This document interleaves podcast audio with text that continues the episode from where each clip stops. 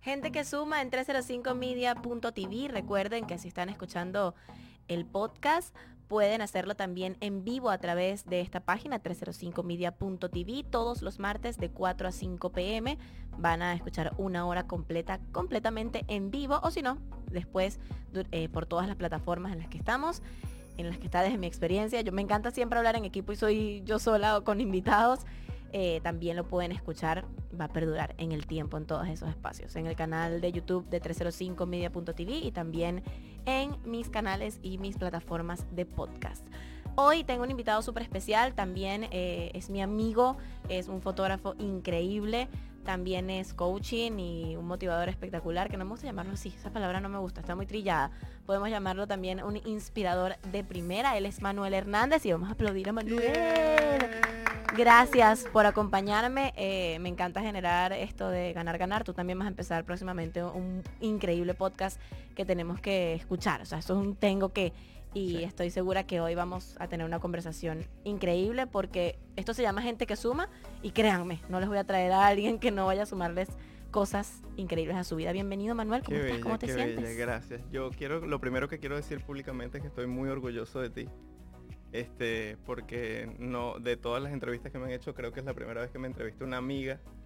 Y así como eh, hace un par de semanas tuve la oportunidad de desnudarte frente a mi lente, pues eh, en esta, esta oportunidad ahora en tu campo, en tu espacio, en tu cámara visual de desnudarme a mí también. Así que aquí estamos para aprender desde mi experiencia y desde la tuya. Así es. Te pongo en contexto, Manu, que para todos les cuento que Manuel, eh, nosotros nos conocimos realmente dentro de un proceso de transformación llamado Líderes Miami, literalmente desnudando nuestras almas.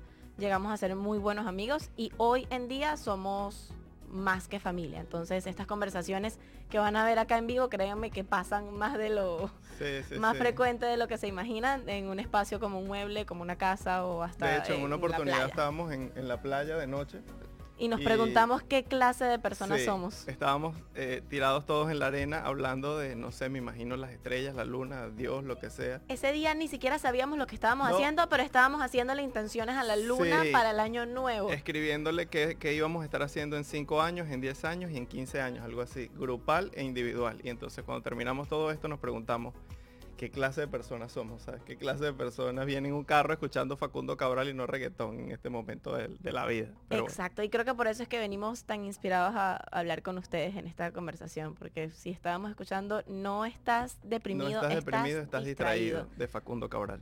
Esa fue, fue, una buen, fue un buen inicio para comenzar a hablar aquí en Gente que Suma. Manu, primera pregunta, eh, voy a preguntarte unas cuantas cosas para definirlas a tu manera. Nos cuestionamos, nos, discutimos allí los puntos de vista y vamos entrando en diferentes temas de conversación. Yes. Para ti, Manu, ¿cómo defines el amor? El amor, eh, he leído mucho del amor, he buscado mucho del amor y yo creo que el amor simplemente es una energía que nace de sí mismo y que está en, una búsqueda constante de encuentro con otros para seguirse reflejando consigo mismo. Ok. Esa es la manera en la que lo, en la que lo, en la que lo defino. Y, está, está genial. Yo también lo defino como una energía y tal cual, viene, viene de adentro hacia afuera. Me, Hay mucha gente me gusta decir que viene de, aquí. Sí, hay mucha gente que pelea conmigo porque yo digo que no es un sentimiento. es una elección. Es una elección, es una, es una energía de elección este, que nace de mí y, solamente cuando yo estoy lleno de ella puedo ver con amor reflejado en cada una de las cosas que tengo a mi alrededor, amor. Ahora, Entonces es un espejo. Totalmente. Ahora, ¿por qué crees que es tan difícil para muchas personas elegir esto? O sea, elegir amar y dejarse ser amado. Bueno, yo creo que eh, cae perfecto con el tema que estabas hablando anteriormente, eh, con, el tema de ser víctima o responsable de los hechos que te transcurren en la vida. Porque la gente se niega a verlo como una decisión, porque es más fácil asumir que simplemente me enamoré y ya. Entonces muchas no veces... lo elegí. Exacto, es como que eh, es más fácil pensar que el amor es eso que te flecha y que tú quedas inmerso a esa persona y es que lo amo y pero es que coño es que el carajo es malísimo no te das cuenta todos tus amigos nadie lo quiere o sea te trata mal es fatal o o cualquier circunstancia, mamá, papá, hijos, pareja, eh, trabajo. Trabajo. Y, es más fácil creer que todo eso son circunstancias en las, que, en las que caíste mágicamente y que no es una decisión que en algún momento tomaste. Tú elegiste estar con esa persona, tú elegiste el trabajo que tienes, tú elegiste la comida que comes, tú elegiste, tú eliges, eliges, eliges. La, vida es una elección momento a momento, cada instante. Entonces, cuando, hacemos, cuando nos hacemos responsables el 100% de las veces de cada una de esas decisiones, es la única manera en la que no somos víctimas de las circunstancias, sino somos responsables de los hechos. Yes, me encanta, me encanta que tocaste este tema, vamos a quedarnos con eso. Eh, ¿Hasta qué punto de tu vida te sentiste, o sea, en qué momento despertaste de, este tema víctima responsable? O sea, ¿hasta qué punto te sentiste una víctima de todas las cosas que me pasaron cuando era niño? Mira, yo eh, tengo 5 millones de cosas que te con las que me podría victimizar y de hecho he transcurrido muchos años en mi vida victimizándome de todo, de mis relaciones de pareja, de mi relación con mi papá, de mi relación con mi mamá, de haber sido abusado, de ser gay, de no ser, de, cualquier cantidad de, cosas que podría interpretar hoy en día como una victimización y que mi mente le cuesta entender que yo soy responsable de cada uno de esos hechos, ¿no? Eh, yo creo que la victimización es un efecto eh, primario, es como amarillo, azul y rojo es como comer, dormir, eh, tener sexo, o sea, es sumamente instintivo, es, carnal, es como que la victimización es la primera opción que tomamos porque es lo primero que nos enseñan desde niños y es lo primero que nos enseña la televisión y es lo primero que nos enseña la abuela, mamá, papá, la religión, el colegio, absolutamente todo. Entonces, si te soy completamente honesto, yo en este momento de mi vida, con todo lo que cultivo, el hecho de ser responsable de mis acciones, de mi vida, no sé qué broma, todavía yo creo que el, es, lo único que te mantiene en, en responsabilidad absoluta de tus hechos es estar presente. Y con todo y eso, creo que me siguen llegando circunstancias en mi vida en donde no veo que estoy entrando en victimización. Tengo la oportunidad de verlo o alguien me, tiene la oportunidad de, hacérmelo ver y en ese instante lo giro inmediatamente. Es lo, es lo valioso que te digo del, parar, como que mirar la situación, eh, hacer un stop en tu vida o que alguien te haga hacerlo, porque pienso que es muy valioso y lo dije en mi primer podcast, qué bonito poder tener personas a tu alrededor que te digan, hey, ¿Dónde estás parado? ¿Aquí o allá? Lo decía Facundo Cabral ahorita en, el, en, donde, lo que, estábamos, lo que estábamos escuchando, que decía que realmente el secreto de, de quién es que decía, de que creó la luz. De Einstein. De Einstein. Era estar rodeado de grandes mentes. O sea que es importante estar rodeado de personas eh, que te sumen a la energía que tú quieres, porque de repente si tú, tu interés es dinero, pues rodéate de personas que tengan dinero. Si tu interés es, es el crecimiento espiritual e intelectual, hazte amigo de Tina Jiménez.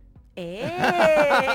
y hazte amigo de Manuel Hernández y bueno, nuestro grupo de amigos que sin duda alguna tenemos esas partes en las que decimos qué clase de seres humanos somos. Eh, dijiste algo muy importante ahorita que, que fue rodearte de grandes mentes. Ahora, cuando pasan cuando pasas por todos estos procesos, eh, talleres, o simplemente que tú eliges un despertar espiritual y mantenerte presente, ¿qué pasa con todas estas personas que, que voy a decir lamentablemente, porque caigo en un pelo de víctima cuando lo digo, dejas ir?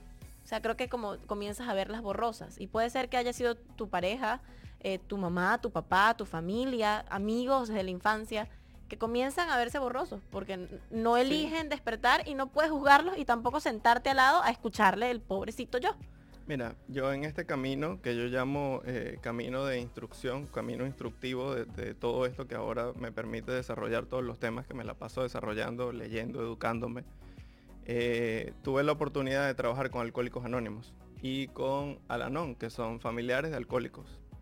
Y en una oportunidad dieron una charla que en la primera oportunidad que la escuché no tuve la oportunidad de entenderlo en primer plano, ¿no? Pero esta persona, quien tenía eh, como unos 20 años de sobriedad, estaba dando una charla y decía que la manera en la que tú puedes amar a otro en muchas oportunidades, al alcohólico preferiblemente, es cerrarle la puerta.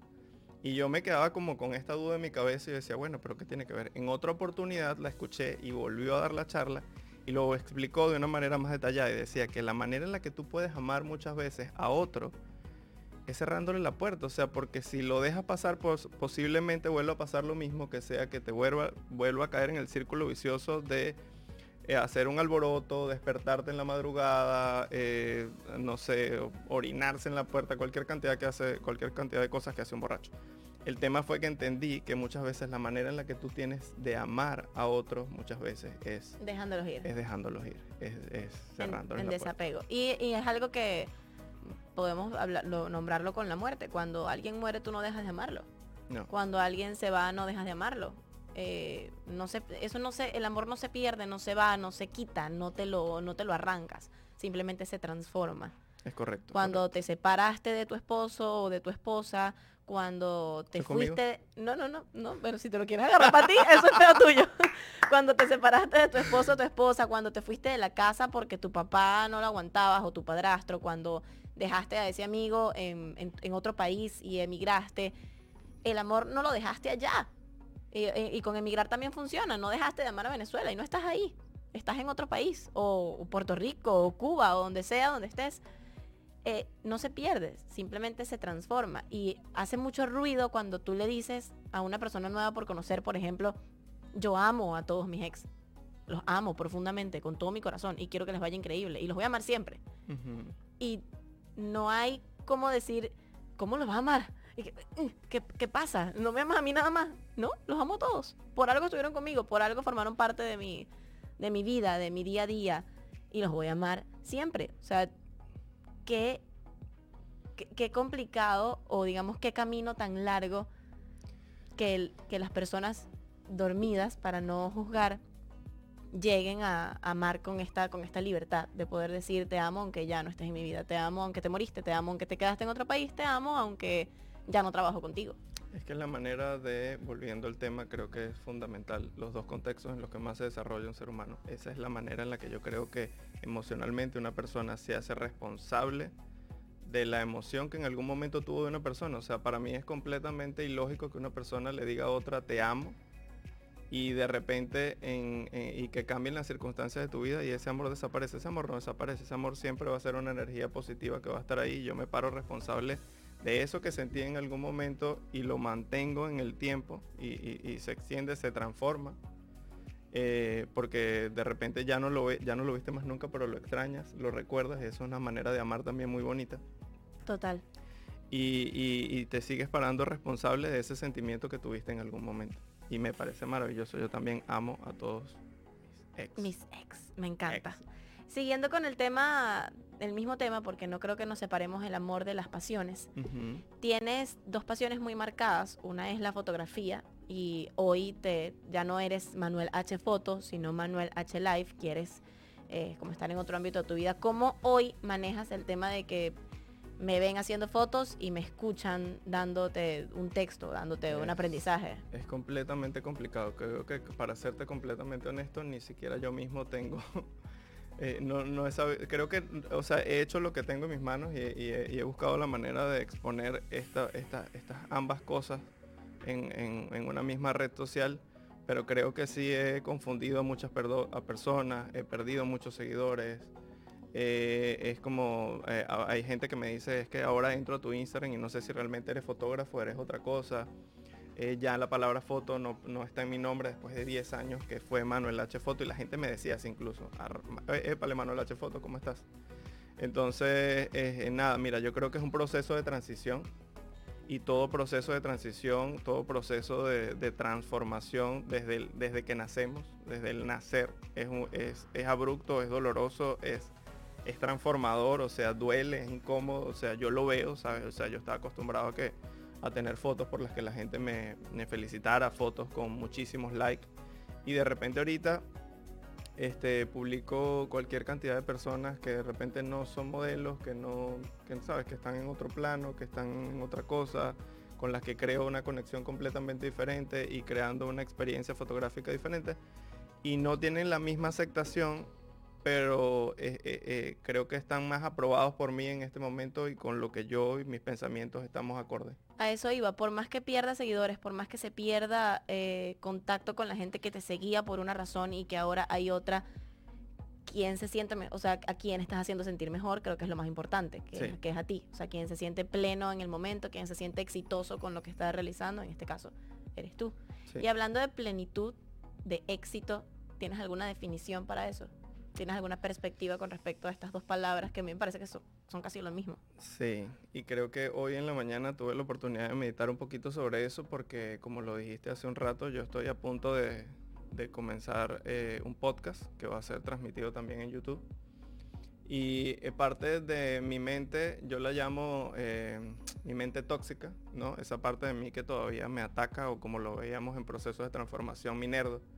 Me dice, me, me, decía esta mañana, vas a comenzar una cosa más de toda la cantidad de cosas que has comenzado y no has terminado, ¿sabes? Muchos, muchos proyectos que dejas a la mitad y eh, comenzaste una marca de ropa y la sacaste y fue un éxito. Y comenzaste un canal de YouTube y en la primera entrevista con Evaluna Montaner tuviste 30 mil suscriptores, hiciste 5 videos más, lo dejaste.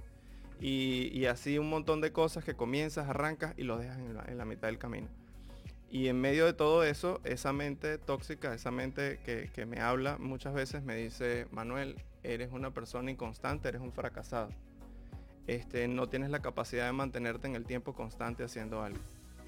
Y creo que eh, de esas diosidencias espectaculares, escuchando a Facundo Cabral, escuché algo que me, sabes, que me hizo girar, porque a veces yo, yo mismo lo reconozco, o sea, yo, yo me encanta decirlo ahora cada vez que puedo en historia, no soy perfecto, no me interesa hacerlo, o sea, yo de lo más que aprendo son de mis errores y creo que lo que, lo que más me encanta de lo que estoy escribiendo hoy en día es que son mis recordatorios personales. Ok. Eh, Facundo Cabral decía que, la, que el éxito es la suma de los errores. Y que quien está encontrando y en la búsqueda constante de lo que realmente ama y lo encuentra, está destinado, eh, está benditamente destinado a encontrarse con el éxito. Entonces yo creo que eso me hizo girar y darme cuenta de que toda esa cantidad de, de ¿cómo es que se llama? De, de intentos, intentos, intentos, intentos. Están... Que eh, también puedes llamarlos acciones, acciones, acciones. Como lo que dije ahorita, ¿qué, te estás contando en tu cabeza? Lo hice, lo hice, lo hice, lo hice y lo sigo haciendo hasta que realmente encuentre lo que yo diga, mira, esto es, esto es lo que yo quiero hacer. Esta es mi versión de éxito personal, no la que quiere el mundo, no la que yo, la que me dijo mi papá que era éxito, no la que me dice la sociedad que es éxito, la mía. O sea, con la que yo me voy a morir y yo voy a sentir que fui un hombre exitoso. Okay. Hoy te sientes un hombre pleno, un hombre exitoso. Sumamente, sí, sumamente. O sea, yo, por ejemplo, tengo muchísimas cosas que nunca me imaginé realizar. Eh, eh, yo crecí escuchando, por ejemplo, mi papá se bañaba y, escuchábamos en la casa eh, a Phil Collins cantando. Y me mudo a este país y una de las primeras oportunidades que tuve de trabajar fue con el equipo de trabajo de Phil Collins para Vogue Latinoamérica y eso mi papá todavía en vida fue, creo que una de las, o sea, que mi papá tuviese una foto que yo tomé y que él podía tenerla impresa en, su, en su casa allá en Valle de la Pascua, en mi casa. Eso para mí es, eh, creo que una de las versiones de éxito más increíbles de mi vida. El hecho de poder yo estar en este país, vivir de la fotografía cuando sé que hay muchas personas que se vienen y tienen que abandonar sus trabajos tienen que comenzar a hacer, eh, exacto, sus pasiones, sus otras, otras cosas.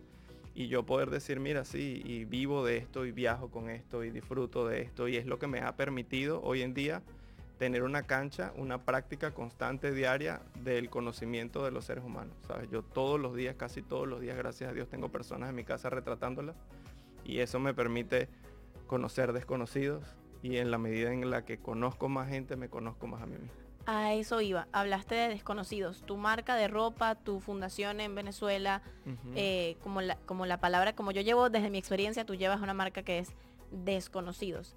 Y hace un rato leímos a, una, a una amiga también bastante cercana que se llama Audrey, que hablaba sobre no te quiero conocer, no te quiero conocer nunca, porque eso te, te frustraría el hecho de, de cambiar constantemente y de evolucionar constantemente y de ser quien te dé la gana de ser, simplemente ser a diario. Y creo que va mucho de la mano con, esto que para ti es desconocido. ¿Qué significa para, para ti? O sea, ¿cómo definirías esto de desconocido? Yo lo definí, eh, fue como una de las teorías que tuve que desarrollar en mis estudios de coaching. Eh, nos pedían eh, hacer una presentación y en ese momento tuve como un, como algo que, unió muchísimas cosas y dije, ok, esta es la mía. Yo creo que los seres humanos vinimos a este mundo a conocernos a nosotros mismos, a conocer a otras personas y a conocer el planeta. Y en la medida en la que conocemos más cada una de esas tres cosas, nos desconocemos completamente. Porque yo sé que tú estás aquí, que yo estoy aquí porque puedo verte, pero China, Japón existe y nosotros no podemos verlo en este momento. No sabemos que hay, es completamente desconocido para nosotros. Y si nosotros dos tuviéramos la oportunidad de viajar, que seguramente lo vamos a poder hacer en algún momento, eh, nuestra mente, nuestra perspectiva, nuestras creencias, nuestros pensamientos se expandirían completamente porque tendríamos la oportunidad de ver algo diferente. Y en la que en lo que el ser humano se, se, conecta y se da cuenta de que el mundo es completamente, está mucho más allá de lo que él cree, de sus verdades absolutas, se expande. Y en ese momento se transforma. Ese es el verdadero concepto para mí de transformación. En el instante diario en el que tú dices, no tenía la razón. Eso, en el instante en el que te cuestionas, en el que pones en duda una creencia y, no se trata solamente de una mitología, sino de algo como algo tan sencillo como qué es el amor o como qué es la libertad o como qué es el éxito. En el momento en el que tú dices, oh, es que el éxito no era casarme y tener hijos, puede ser otra cosa. En el momento en el que tú dices, ah, es que integridad no es ser el más recho y el jefe de la oficina, pulcro con los dos hijos y la esposa y derechito. Es que no era eso. Ese punto es en donde, donde te vas transformando y por eso es que no paramos de conocernos ni paramos de desconocernos. Va mucho también lo uno o lo podría colocar como sinónimo de aprender y desaprender. todo se va transformando, lo que aprendes, lo que desaprendes y creo que ya a, partir del punto en el que despiertas se trata más de desaprender que de aprender. Sí. Se trata más de desconocer que de conocer. Sí, sí, sí. Eh, eh, yo ahorita estoy leyendo un libro que se llama Conversaciones con Dios. Me encanta, me tiene sumamente enamorado ese libro. Y dice que los seres humanos, perdón, no vinimos a aprender absolutamente nada. Y cuando lo lees es sumamente chocante porque tú dices, pero... ¿Cómo que no? Si fui para el colegio. sí, o sea, si eso, fue lo que, si eso es lo que más escuchas. Y él parte de la creencia de que muy dentro de nosotros mismos hay una sabiduría infinita y que nosotros nacemos con la intención de ir reconectándonos o ir eh, reencontrándonos con cada uno de esos conocimientos. Lo decía Facundo Cabral, tenemos un sabio al que deberíamos conversar y prestarle más atención. Parece una locura, pero si tú te sientas a meditar o a simplemente conversar contigo, si eres como yo, por ejemplo, que me cuesta un pelo el tema de la meditación tal cual como se ve en, la foto, que sabes, estás así con el OM eh, el hecho de conversar con ese sabio, dejarlo hablar, es conversar con un carajo que tiene siglos de vida. Una gente que está ahí, o muchas personas. Nosotros tenemos una amiga cercana que dice que ya tiene nueve bárbaras adentro de su cabeza que todas conversan. Y tienes a una, en mi caso, tengo una tina problemática, tengo una tina que apuesta por la paz, tengo otra enamorada y tengo otra que odia el amor. Y están todas aquí y en lo que te sientas en esa mesa de conferencia, descubres tantas cosas y es allí donde encuentras todas esas respuestas. Parece una locura, pero si le metes un poquito de mente a eso, créeme que te puede funcionar.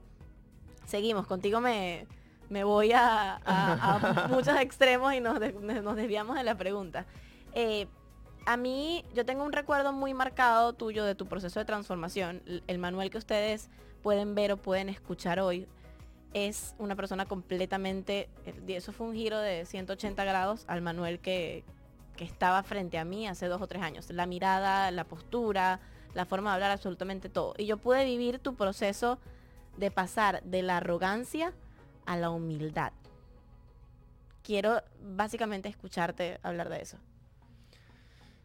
Yo creo que eh, a ver, es que tratar de decir que ahora soy humilde creo que me, quita justamente... quita humildad. me quita de ese peldaño. Yo creo que hice las paces más bien con mi arrogancia. Ok. Entendí de dónde venía, entendí cuál era la causa y cuál era el efecto de, estar constantemente en una máscara de arrogancia. No quiere decir que ahora sea humilde, sino que cuando tengo la capacidad de entenderme a mí mismo cuando estoy siendo arrogante. Porque no era un tema de humildad.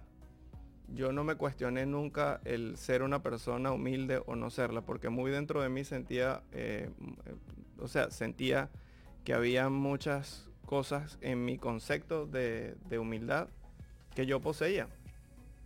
Creo que me caso más con la idea de que este tipo de procesos te va a llevar siempre a reconectarte con tu inocencia, con tu verdadero ser, con tu eh, ser auténtico, que es lo que lo llaman. Y ese ser auténtico nace sin arrogancia, sin eh, máscaras, sin posturas. Es simplemente eso, autenticidad. sí, es autenticidad. Entonces, yo muchas veces, yo por ejemplo, a mí me da risa porque yo dije, yo no es que empecé a ser humilde, dejé de ser penoso y yo pasaba por pasillos llenos de gente y yo no saludaba y yo caminaba y levantaba el pecho y ponía cara como de que, de que era el rey del mundo y en ese momento no lo estaba haciendo porque me creía más que esas personas, era porque en realidad era todo lo contrario, me creía mucho menos que ellos y como no sabía ni siquiera, no tenía eh, eh, eh, la educación o no tenía el conocimiento de cómo ser una persona que saludara, que dijera hola, ¿cómo están? Buenos días pasaba de largo y ponía mala cara y, tenía estas actitudes.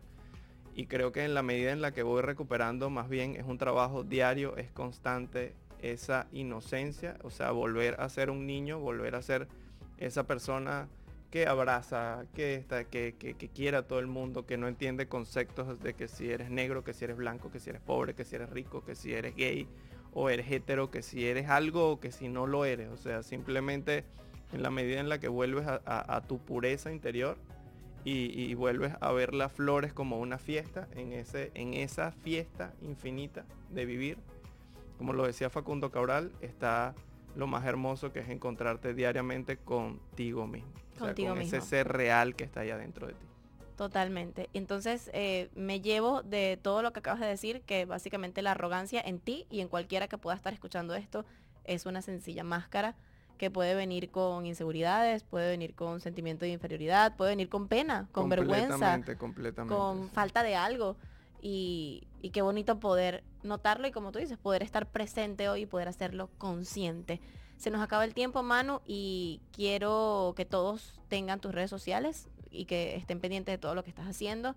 Con respecto a la fotografía, sé que eh, estás en Miami, para todos los que están escuchando, arroba Manuel H Live en Instagram y con el tema del podcast. ¿Cómo se va a llamar este podcast? ¿Cuándo sale? Eh, bueno, el podcast sale, eh, aparentemente ya estamos terminando de ajustar detalles. El podcast creo que ya, lo voy a decir. Dale, no proyectalo, ponle una fecha. Ok, no lo había dicho. Eh, el podcast se va a llamar Sexo, Política, Religión, las cosas que no se hablan. Ok. y también mi Instagram es arroba Manuel H Live no solamente porque, eh, solamente porque entendí que el fotógrafo no se puede desprender del humano. Entonces muestro mi vida, muestro la manera en la que pienso y muestro mi trabajo que, o la manera en la que vivo en este momento, que es la fotografía. Y eh, estoy escribiendo un libro, ya oficialmente lo puedo decir porque estoy escribiéndolo. No es una bonita idea, es una acción. Todos los días me estoy dedicando a, crear este libro. Eh, todavía no le tengo nombre, pero eh, muy pronto va a salir y espero que eso sí sea, creo que es, mi gran proyecto para el año que viene, dedicarme hacer conferencias, hacer charlas y a crear procesos eh, inductivos para las personas. Me encanta. Gracias Manuel por sumarle algo a todas las personas que están viendo y que están escuchando este podcast, por contarnos tu experiencia, por responsabilizarte junto a mí frente a este micrófono y hablar con todos. Antes de irnos, me gustaría que dejaras, puede ser una herramienta, puede ser una frase, puede ser algo que quieras decirle a la gente. A la gente, ¿qué le puedo decir? Mira, eh, yo creo que hay, hay una palabra muy bonita que mencionamos nosotros dos durante toda esta conversación y hablamos de transformación, de víctima, de responsable, de amor, todos estos conceptos realmente son, eh, son, son, sumatorios a la vida de las personas y los puedes encontrar en muchas partes. Hay muchos procesos de transformación, hay muchos procesos. Yo sé que hay mucha gente que está cómoda realmente con su vida, con la manera en la que está viviendo y con la manera en la que se, que se está llevando sus circunstancias. Y hay mucha gente que no. Hay mucha gente que está incómoda con la manera en la que se lleva su vida y con la manera en la que, en la que se lleva esto. Eh, Tina es una figura pública, eh, yo creo que también eh, me he dado la tarea de exponer que esto es posible, de que estos, estos procesos de alguna manera transforman, cambian, desarrollan una manera distinta de pensar. Pues búsquenlo, hay muchísimos en el mundo, es muy famoso y esto realmente es muy efectivo. Ese es mi mensaje. Busquen transformación en cualquier parte. En cualquier parte, en libros, en iglesias, en procesos de En transformación. el- audiolibros, en audios. en, en lo que sea, en lo que sea. Busquen eh, ese despertar. Y Está en la iglesia. eh, en, to- en todos Sí, sí, lados es lo sí, que sí, te sí. digo. Cualquier Eso- cosa que sume a, a la creencia de algo, de la fe, de lo que sea, créeme que, que está sumando a una conciencia colectiva que somos los seres humanos, la humanidad y este mundo. y funciona. Entonces, gracias por escucharnos, gracias por estar aquí y por cuestionarse con nosotros y abrirse a una nueva posibilidad, a un nuevo concepto, a transformarse. Chao.